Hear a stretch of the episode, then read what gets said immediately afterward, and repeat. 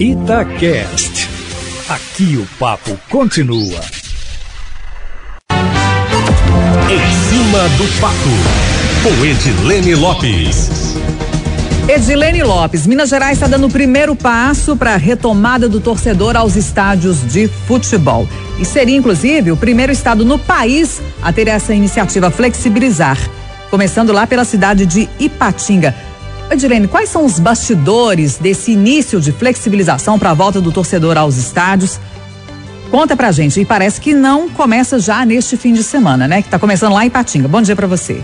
Bom dia, Kátia Pereira. É isso mesmo, não começa nesse final de semana ainda, apesar de o Vale do Aço estar na onda verde do Minas Consciente. Hoje, a Federação Mineira de Futebol vai se reunir com o governo do estado para acertar os detalhes de como isso deve ser feito. É importante deixar claro que a decisão sobre a retomada das torcidas, que deve acontecer primeiro sim no Vale do Aço, não foi por causa de nenhum pedido específico. Na verdade, ontem o Vale do Aço, onde ficam as cidades de Timote, Patinga e Coronel Fabriciano, avançou para a onda verde do programa Minas Consciente. Desde de março, é a primeira região do estado a avançar para essa onda que é a menos restritiva.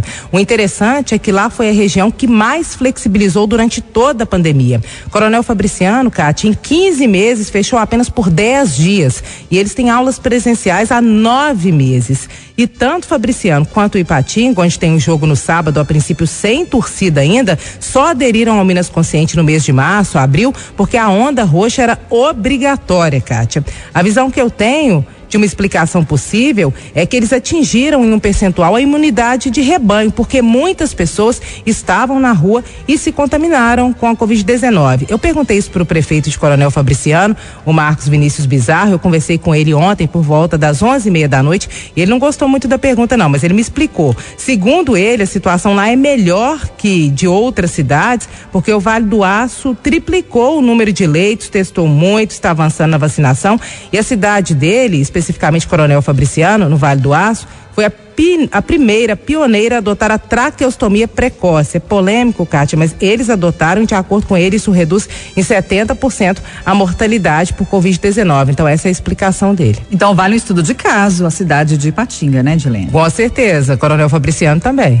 Edilene, um outro assunto aqui, a CPI do Surafilas na Assembleia Legislativa pediu o indiciamento de quatro integrantes da antiga cúpula da Secretaria de Estado de Saúde. Agora, o relatório encaminhado para o Ministério Público. Pode vir mais punição por aí para os acusados? Pode sim, Eustáquio Ramos. A princípio, a Assembleia Legislativa pediu o indiciamento do ex-secretário, adjunto, chefe de gabinete e a secretária subsecretária de Vigilância em Saúde.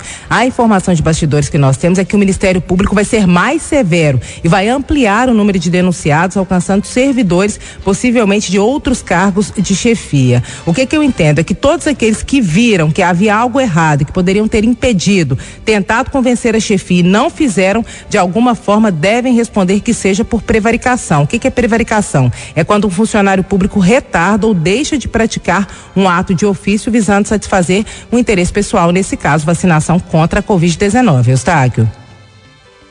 E os próximos passos, então, o Ministério Público tem prazo, Edilene, para o Ministério Público apresentar ou não denúncia?